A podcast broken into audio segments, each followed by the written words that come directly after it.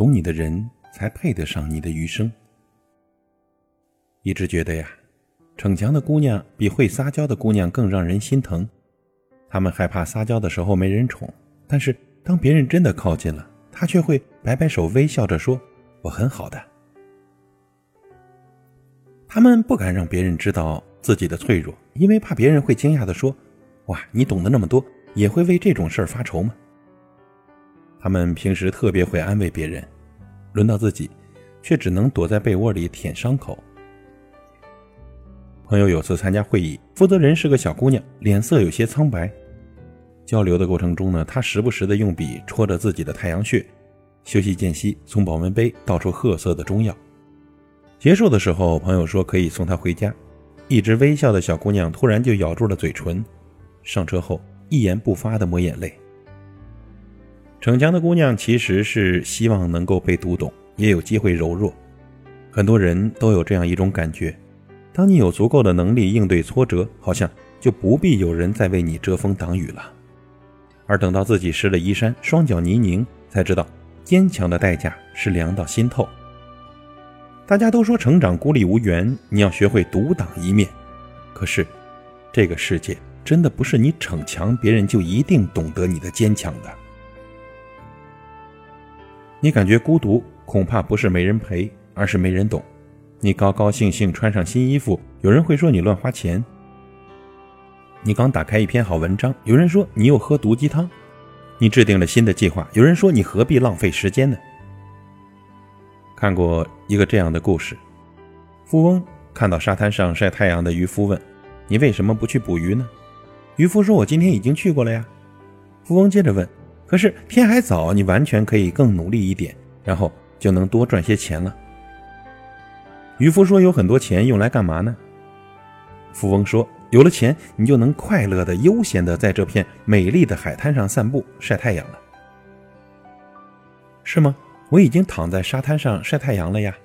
渔夫回答。两个人各执一词，争吵到日落，最后不欢而散。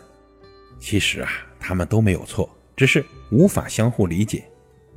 富翁可以去夏威夷晒，去巴厘岛晒，喝着红酒晒，吃着龙虾晒。可是渔夫呢，嚼着鱼片晒太阳的时候，只想享受一份清静和悠闲。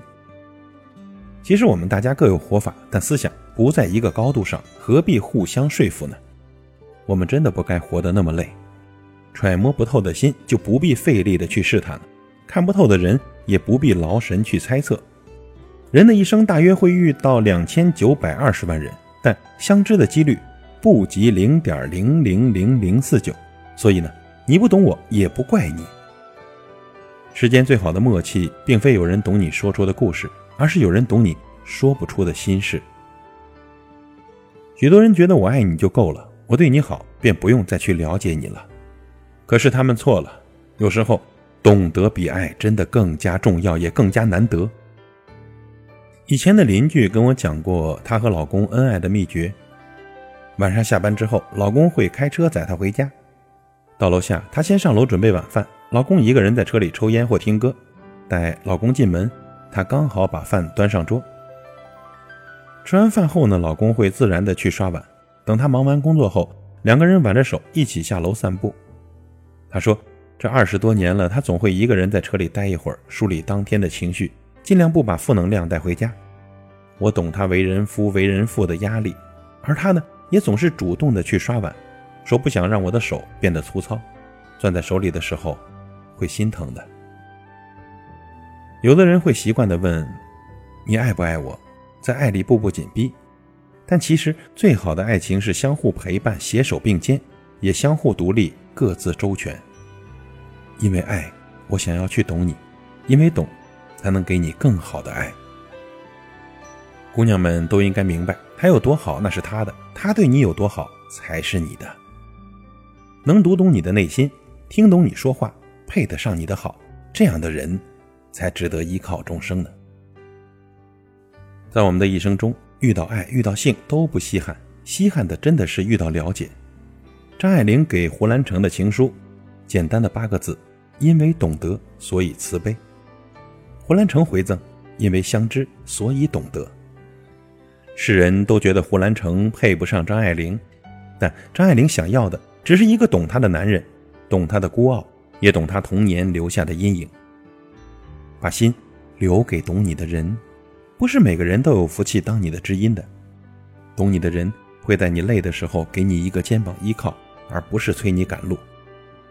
懂你的人总能看穿你的逞强，用一个拥抱温暖你说不出口的艰辛。